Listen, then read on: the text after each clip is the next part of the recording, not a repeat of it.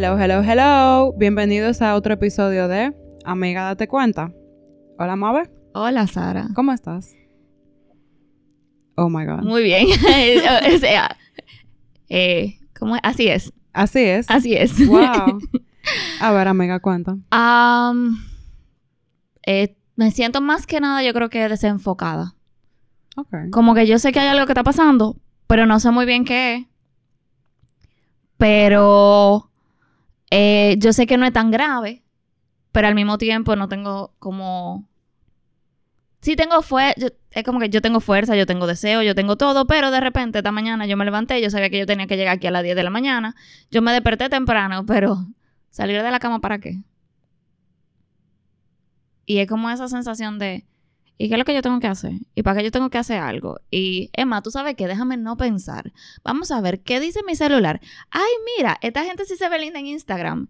Y después de nuevo como que sí, pero tú tienes algo que hacer. Y es como me siento desubicada, me siento como que como que yo sé lo que yo tengo que hacer hasta cierto punto. Yo sé que yo lo puedo hacer. Pero está en el aire. ¿Está pasando por una crisis, amiga? Creo que sí. ¿Y qué, y, y, qué, qué se siente eso? Así como si tú lo miras un chisme a profundidad. Se siente como que yo no me quiero poner en contacto. Yo sé que me conviene ponerme en contacto. Se siente como que no me estoy cuidando bien. Aunque no sea como extremo. Pero hay cosas como que, aunque yo sepa que tengo hambre, hasta que el cuerpo no grita, yo como que no le hago tanto caso. O también como que estoy fuera de contacto con mi adentro, que es la parte, por ejemplo, del hambre, o como yo me estoy sintiendo. Como que yo siento que se me aguan los ojos solo. Pero también como que siento que no me... que se me hace difícil ponerme en contacto con lo que está pasando alrededor de mí.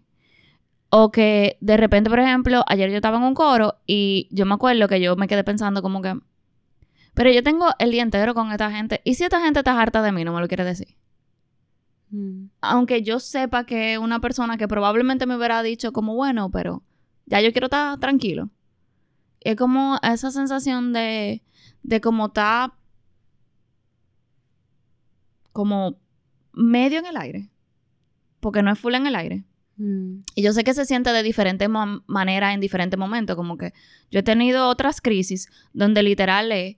O sea, a mí me pasó una vez que yo me tiré en un sillón a mirar para el techo. Y yo no quería hablar con nadie. Y era tirar en un sillón mirando para el techo. Y como que a mí me comenzaron a llamar para decirme, diantre, me enteré que te pasó porque yo estaba en un duelo, pero como empezándolo, pero todavía yo no me había puesto en contacto con que estaba en un duelo. Y fue como que porque tú no me llamaste a decirme que esto te estaba pasando. Y yo, qué sé yo, yo te podía llamar. Mm. Sí.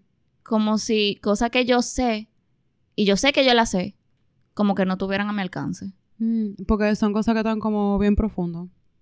Algo así. Incluso cosas que no son profundas, como el saber que yo tengo gente a la que yo puedo llamar, es como que, Está Ah. lejos. y yo podía. Como que se te fue la luz. Ajá, ajá. Wow. Y, y ahora mismo no es una crisis de que se me fue la luz, es más como, o quizás sí, pero como que yo tenía la linterna del celular. Y yo sé que está ahí, pero no la quiero prender. ¿Y qué pregunta tú te haces a ti misma ahora mismo?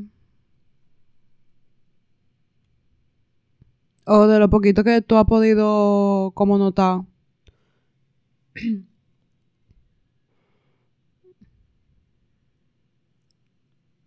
Mm, no sé si es como qué es lo que está pasando o yo siento que hay yo creo que lo que me frena es más como un autorreclamo como un esto ya yo lo sabía como ya tú sabías eso porque tú no te pusiste en contacto porque tú no hiciste algo antes porque tú no estás en, en eso tú tienes todo el mundo por delante tú puedes hacer lo que tú quieras y tú no estás haciendo nada con tu vida y como esa sensación de, de que las cosas son como una cosa chiquita es muy grande.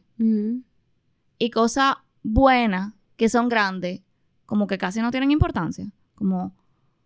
Entonces, como que esta sensación de. Y la palabra no es flotando, pero es como. Como cuando. como cuando abuela me contó que tenía chikungunya y que ella sentía, sentía como que el cuerpo entero estaba lleno de algodón. Yo me siento así, pero emocionalmente. Mm. Como si estuviera llena de algodón. Wow, qué interesante. Me trepé esa analogía. Porque. Como algodón. ¿Qué significa eso para ti? Es como. Como si, si doliera muy al pasito. Mm. Y es como yo puedo con ese dolor. Pero está ahí. Ok. Y como si fuera algo que es fácil de lidiar con eso, pero se siente muy pesado.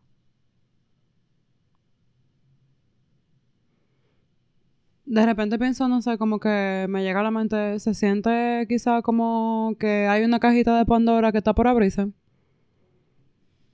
Puede ser. O que, o que se abrió y está ahí y yo como que... oh, ah, Tuve como... ok, a mí me tripean a veces porque yo no soy de la gente que se tira al agua en una piscina, sino que yo comienzo y como que entra un dedito y entra un chin y entra otro chin y yo como que voy sufriendo todo el camino. Mm. Y es como que yo tengo un amigo que me dice, pero es que si tú te tiras de una, ya, no tienes que seguir... eh, Yo soy esa amiga. Esa sería yo no, yo es 100%. como que déjame, déjame vivir mi proceso al pasito. Sí. No, y que para cada quien es diferente, tú sabes. Y yo siento que ahora que estamos hablando de esto, como que las crisis existenciales son así. Como que por lo menos para mí se siente como que de golpe es como que, wow, está pasando algo. Pero yo sé porque en, que porque en mi caso también yo tengo la tendencia de, de disociarme de mi cuerpo y de disociarme de muchísimas cosas. Mm. Hasta el punto en el que lo tengo en la cara, así de que en los Que ojos, no lo ahí mismo, que no lo puedo, exacto, no puedo no verlo. Ok. Y es como que, ok, ¿y ahora? Yo creo que mi disociación es más suavecita. Por eso el Mm. algodón, como que el algodón, yo siento que es sí, una especie sí. de disociación, pero Mm. más sutil. Entonces eso, como que yo siento como que la cajita de Pandora yo hice así, como que la subí un chin, miré para adentro y dije, "Ah, hola, Mm. bye bye. Bueno, eso, eso pasa así. A mí me pasa que yo la, yo la abro y saco todo, un fundazo y, y, y así, aunque tenga la energía o no, me siento y agarro y saco todo lo que hay y lo trabajo todo al mismo tiempo. Que me, me gusta que, que de repente las dos lo vivamos de esa manera tan diferente, porque también puede quizá ayudar a otra gente que lo esté escuchando. Eh, porque para cada quien, obviamente, es un proceso que es muy personal Sí. y que para cada quien se vive de manera diferente. Sí. Eh, yo siento que, que, por lo menos cuando a mí me pasa, eh, porque es algo que pasa en cualquier momento de la vida, o sea, uno está en constante cambio Sí. y de repente eh, hay cosas que me funcionan, pero ese- esa crisis pasa porque ya esas cosas no me, no me funcionan ya. Como que estaba funcionando y ya no funciona Sí, igual. sí, como que dejó de funcionar, como que ya se dañó. y entonces, eh, es como que yo siento que cuando a mí me pasa, yo cuestiono todo, como que lo que para mí es mi realidad, lo que para mí es normal. Eh, y siento que tiene que mucho que ver como con mis propios mecanismos de defensa y como que con mi propio ego de qué hay aquí realmente. Como que normalmente uno se pasa la vida como, vamos a decir, hasta cierto punto en automático con algunas cosas.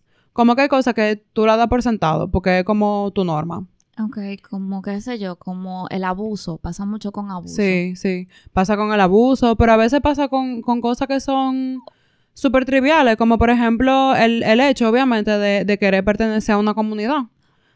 El estrés laboral también. El estrés laboral también, exacto. Y como la rutina laboral. A veces ni siquiera tiene que ser súper estresante, pero el hecho de ser De rutinario. que, sí, y que se va acumulando y que precisamente como, como no estamos tan pendientes de esas cosas, todo eso se va acumulando. Y hay, una, hay un proceso de higiene emocional, que literalmente ese es el concepto, ese es el término, higiene emocional, que no se hace. Porque es como si no nos diéramos cuenta de que eso está ahí. Hasta que entonces llega un momento que, Por eso el episodio de mindfulness. Sí, básicamente. Y es muy interesante porque usualmente son, es como que este proceso permite ver las cosas de nosotros que nosotros rechazamos, que no nos gustan, las cosas que son como raras, excéntricas, feas, eh, asquerosas, tú sabes, como que... O que son muy lindas, pero a alguien no le gustó. Sí, y entonces uno le termina dando es- esas eh, entonaciones. Eh, como por ejemplo a mí, que, que siempre me criticaban, ah, que yo soy muy intensa, pero es que yo vivo las emociones de manera intensa, mi cerebro a nivel intelectual va más rápido de lo que yo puedo procesar, entonces yo voy a ser así, tú sabes, y no necesariamente es algo malo, pero obviamente hay gente que no, no va con eso, que no le parece cómodo, y ya eso es algo de cada quien. A mí me gusta, como yo soy, tú sabes, pero me tomó pasar una crisis Sí, existencial bastante fuerte, sí, por- de, de, de yo aceptar eso de mí, porque al final ese, ese rasgo en particular yo no puedo cambiarlo. Eso es parte de quien yo soy. Yo no controlo cómo yo siento las cosas. Yo sí puedo controlar cómo yo las expreso. O, o aprender quizá a modularla un poquito, pero no, tú no puedes cambiar tu ventana de tolerancia. Sí, exactamente. Y, y yo siento que, que las, las crisis existenciales son como para eso un poquito en parte. Como para reorganizar, Sí, como para reorganizar. em, para reintegrar cosas de Sí, mí, eh, características. A veces también creo que, y no sé hasta qué punto esta puede ser similar a, como que, ajá, yo, yo sé que estoy chipeando, pero eh, me quedo pensando en la parte también de reestructuración de la identidad. Ujú. Me hace sentido. O más que reestructuración, yo diría, utilizaría esa misma palabra de reorganización. Y quizá una especie de reapropiación.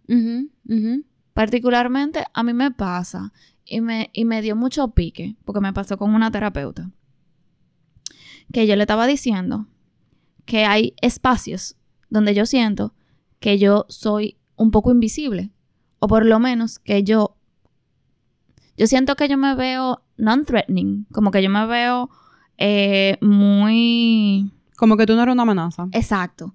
Y que hay veces que la gente habla de cosas cerca de mí como si yo no estuviera ahí. Similar a lo que le pasa, por ejemplo, a los taxistas o a los conductores de Uber. Wow. Entonces, yo me acuerdo que ella lo tomó como que yo le estaba diciendo que yo me senté invisible y que nadie me hacía caso. Y ella como que yo siento que ella le dio una connotación que no era la que yo le estaba dando. Sí es verdad que puede que en algún otro momento de mi vida eso hubiera sido un punto de contención o una herida. Pero ahora yo entiendo que para mí es como una herramienta. Y que... Y no sé hasta qué punto decirlo como que le quite un poco de poder, pero normal eh, yo siento que yo a veces puedo capitalizar con eso. Y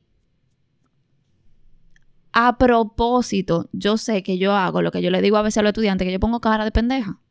Yo no soy tan pendeja como yo parezco. Pero es una arma, es una herramienta, no es un... Yo me siento como que nadie me mira o que nadie me ve. Yo tengo espacios donde a mí me gusta que me vean y espacios donde no me gusta que me vean.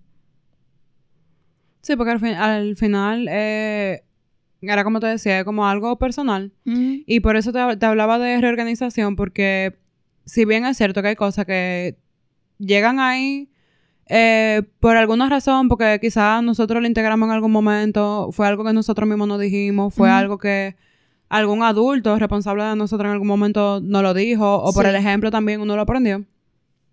Pero que son cosas que no necesariamente son malas, sino que es como aprenderla a utilizar de manera adaptativa. Sí, y entonces a mí lo que me, me molestó un poco es que yo me sentí como que no me estaban escuchando y como que estaban juzgando algo que es parte de mí, como que es parte de mí que a veces yo paso desapercibida y a mí me gusta a veces, a veces yo lo necesito. Entonces como, como que, y lo que yo no me atreví a decirle fue, tú sabes lo mucho que yo tuve que lidiar para que eso se volviera parte de mí de manera como útil. Para que tú me vengas a decir como que no. Estúpida, mi trabajo, idiota. Y es como ese feeling de. De como que yo siento que puede ser que ahora mismo también haya algo similar a eso. Que yo esté reintegrando conmigo. Pero es difícil ponerme en contacto. Y entonces como que al mismo tiempo siento que el mundo está muy rápido. O mi vida está muy rápido y tengo muchas cosas que hacer. Entonces siento que son muchas cosas diferentes. Por ejemplo, ayer yo estaba viendo un post del Día de la Mujer. Y estaba hablando cómo se le da mucha fuerza a las características masculinas de como de la personalidad, al, al trabajo que se haga rápido y que se haga eficiente y la- a la inteligencia, pero que a las como parte femenina, como a la feminidad no se le da tanto poder a esa parte de nutrir y, y respirar. Y, y, y como Y de hacer ser suave. sí y, la, y como hacer la cosa con arte más que con eficiencia. Y es como así también esa parte de mí yo como que no le estoy dando mucha cabida en mi vida ahora mismo porque yo estoy en resolver y en hacer. Y entonces como que, mierda, yo soy una mujer. Hay un montón de cosas femeninas, un montón de características femeninas a las que yo no le estoy haciendo mucho caso porque yo quiero como hacer la cosa bien, más que bonita. Y me, y me llama la atención que tú mencionas eso, porque precisamente estos momentos son para preguntarse eso mismo, como que, ¿quién tú eres? ¿Qué tú quieres hacer? Como una vez que tú logras abrir esa cajita de Pandora y que tú logras ver esas cosas que hay ahí, y precisamente una crisis por eso mismo, porque eh, son cosas que quizás hasta ese momento tú no tenías la capacidad o, o no lo quería ver o no estaba como lo suficientemente fuerte para poder trabajar con eso. Ok. Y, y eso mismo, como, por ejemplo, yo, yo recuerdo que en mi proceso, en el último que hice, la pregunta más fuerte era como que, ok, ¿y a dónde yo quiero llegar con esto? ¿Qué yo quiero hacer con esto? Yo recuerdo que yo sentí mucha rabia.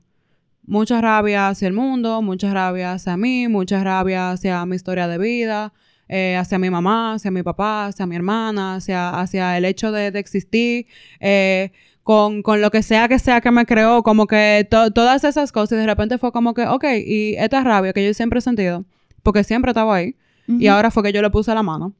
¿Qué yo quiero hacer con esto? ¿Cómo yo lo puedo utilizar de una manera útil? Y, y de repente lo que se me ocurrió fue como que, ¿tú sabes qué? Esa rabia yo la puedo sacar cuando yo juego voleibol. Ok. Y yo le puedo dar la pelota como que yo estoy loca por darle una galleta a una gente. Y así me Ok. funciona. Y me, y me di cuenta de que comencé a jugar mejor, pero ya yo no soy tan hostil con, con la gente que está a mi alrededor. Porque de repente esas cosas eh, llegan a ese punto porque la ignoramos. Y mientras más la ignoramos, más crecen. Ok. Y, y yo me quedo como con eso, pensando ahora de que eso mismo, como darle una función útil en la vida. Yo me quedé pensando, me hace, me hace sentido. Creo que mi pregunta ahora mismo es. Y. Oh, wow, se me fue la pregunta.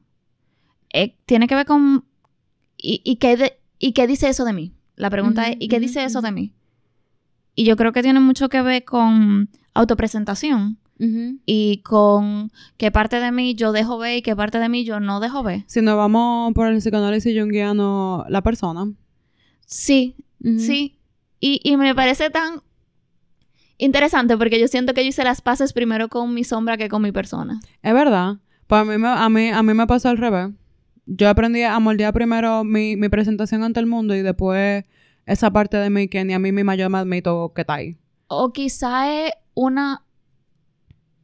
No, creo que más como que volví ahí.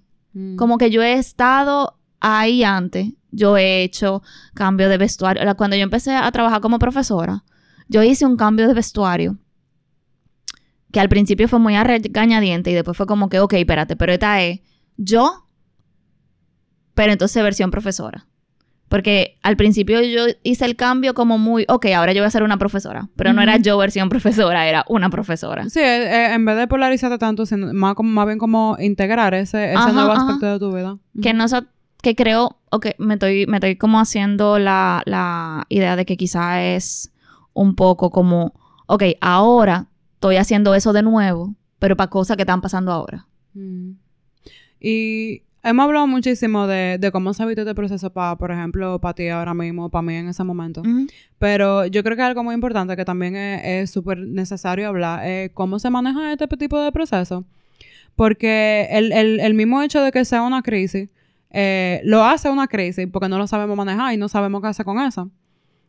¿Qué tú le dirías a alguien que esté pasando por ese proceso para que esa persona sienta que tenga una herramienta de cómo sobrellevarlo mejor?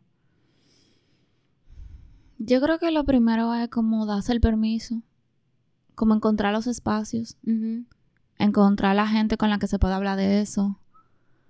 Eh, particularmente, y yo creo que lo he mencionado muchas veces en muchos episodios diferentes, incluso en el episodio con Caleb, de que yo soy un agente de gente.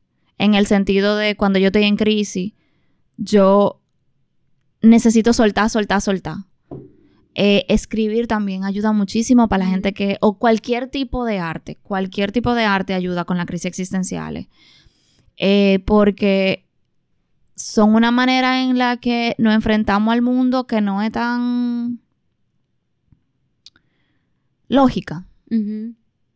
Sí, porque al final no es un proceso lógico, que es donde, donde uno se pierde y como que le rompe ese esquema. Porque no, no es algo lógico, es algo que es meramente emocional y es simplemente como que ayudar a la mente a entender qué es lo que tú estás sintiendo, qué está pasando y cómo se pueden llevar mejor. Es como entender con el corazón y traducirlo. Sí, sí. Me gusta eso. Me gusta mucho. Y, y estoy pensando que también hay diferentes, hay otras cosas que también pueden crear crisis y otras maneras en las que la gente puede vivir una crisis existencial. Em, yo me acuerdo de que creo que fue en clase que nos estaban explicando qué es lo que pasa cuando una persona, eh, después de adulto o después de joven, le dicen que es adoptado. Y la crisis existencial viene porque hay como una ruptura con una verdad que era parte de lo que organizaba su mundo.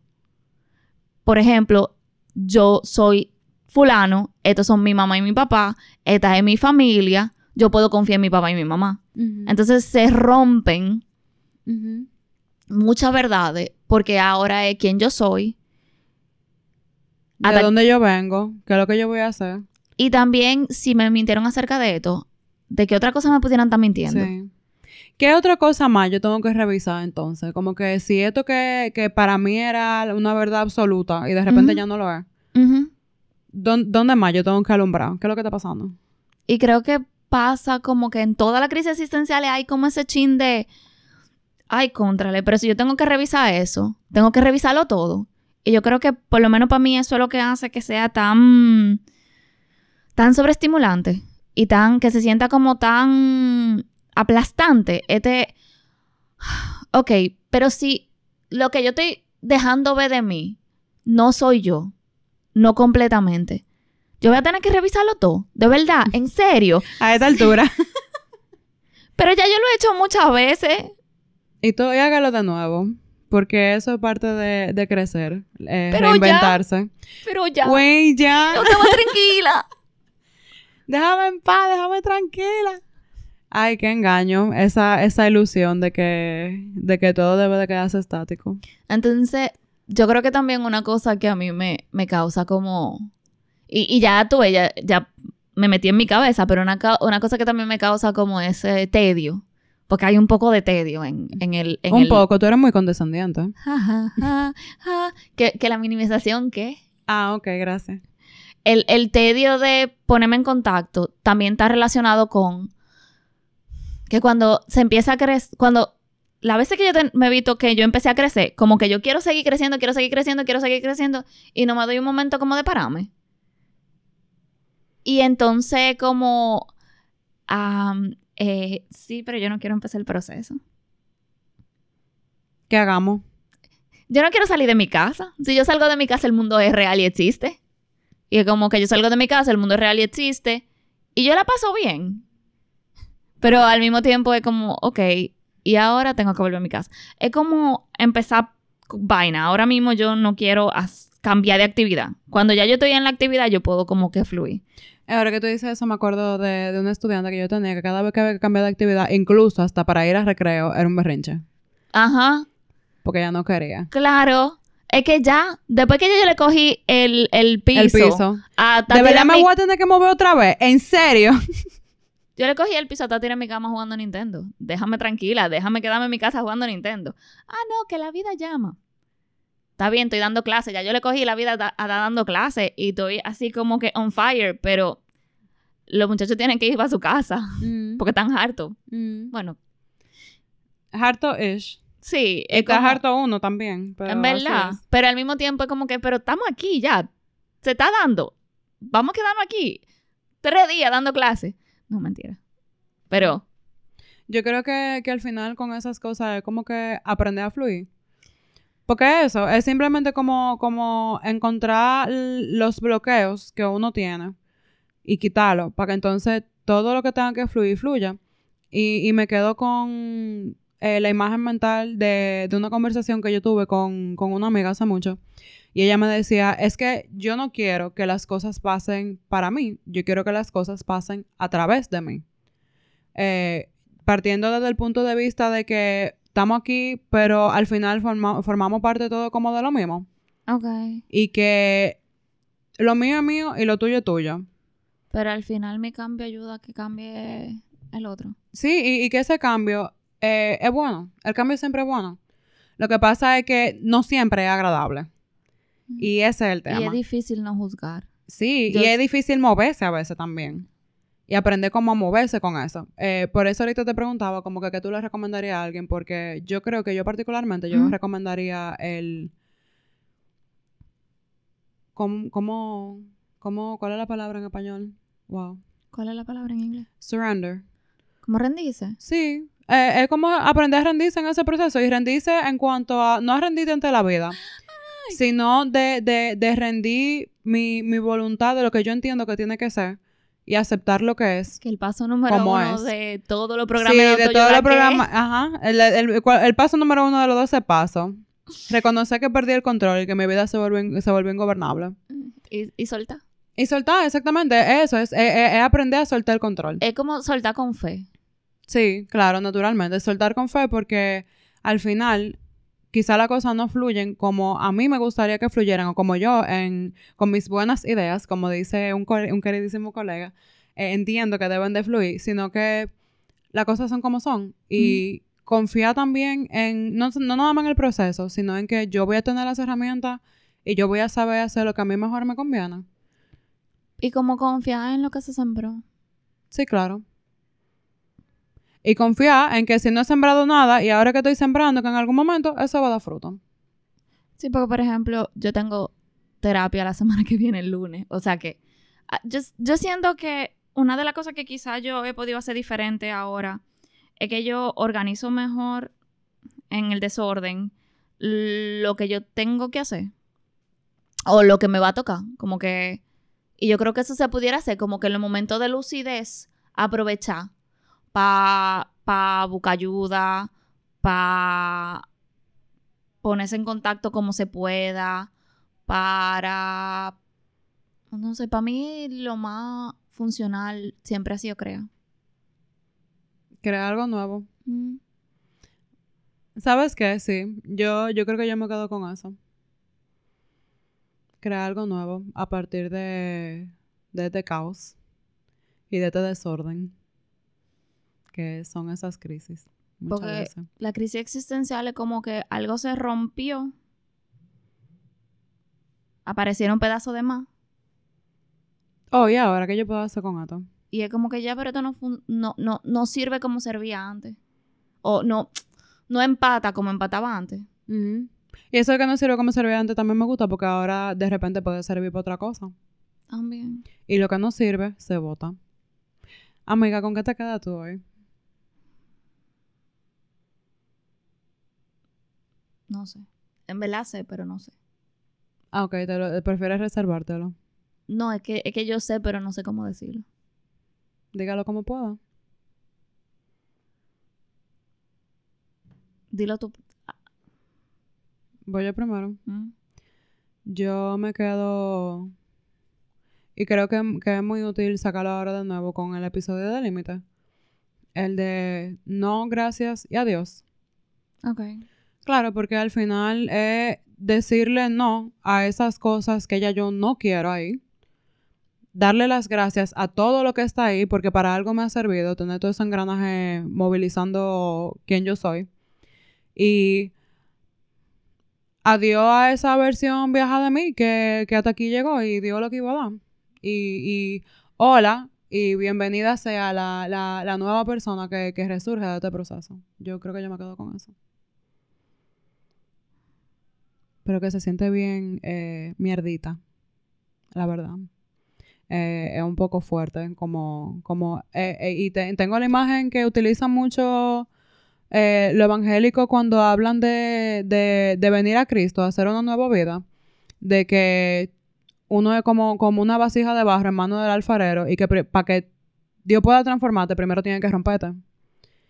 Y entonces, a partir de eso que rompe en ti, es que agarra y crea algo nuevo. Y, y los japoneses que también que cuando se rompe como un jarrón, agarran y lo pegan como, lo ensamblan con, como con oro. ¿Tú lo has visto? Yo, yo no me acuerdo cómo se llama, pero yo lo he Yo no me acuerdo cómo se llama tampoco, pero, pero yo creo que específicamente esa me gusta mucho porque yo puedo volver a juntar mi pedazo y puede quedar hasta algo más bonito. Lo que pasa es que las cosas buenas y lo que sí vale la pena requiere esfuerzo y requiere tiempo y requiere paciencia y hay que fajarse. La gente más interesante está rota. Y Sí, repegada. sí, sí, sí. Y repegar no una, no, el saco de veces. Pero el saco de veces, o sea, eso, eso es algo que, por eso te digo que lo que vale la pena. Sí, así es. Usualmente la gente con la que yo conecto tienen como esa característica. Sí, me pasa eso mismo. Ayer incluso conocí a una persona y primera vez que nos juntamos y, y desglosamos nuestra historia de vida cada uno. Y fue muy interesante porque de repente este muchacho le ha pasado de todo. Ok. Desde que tuvo en el Navy hasta una cirugía de emergencia, Wow. hasta que eh, su familia se quedó en la calle literalmente y no tenían que comer y son nueve gente en una casa, hasta... Tú sabes que yo voy a ver qué es lo que yo voy a hacer para yo mantener mi familia y mantener su familia a él y de repente ve a su familia encaminar y entonces ¿qué yo hago ahora? Bueno, yo quiero ¿Y quién viajar, yo me voy de viaje. ¿Y quién yo soy? Sí, eso mismo. Y, y yo creo que ahí es que está la, la, la riqueza, porque me pongo a pensar de repente también como que qué aburrida sería la vida si todo el mundo fuera igual y todo se mantuviera igual todo el tiempo.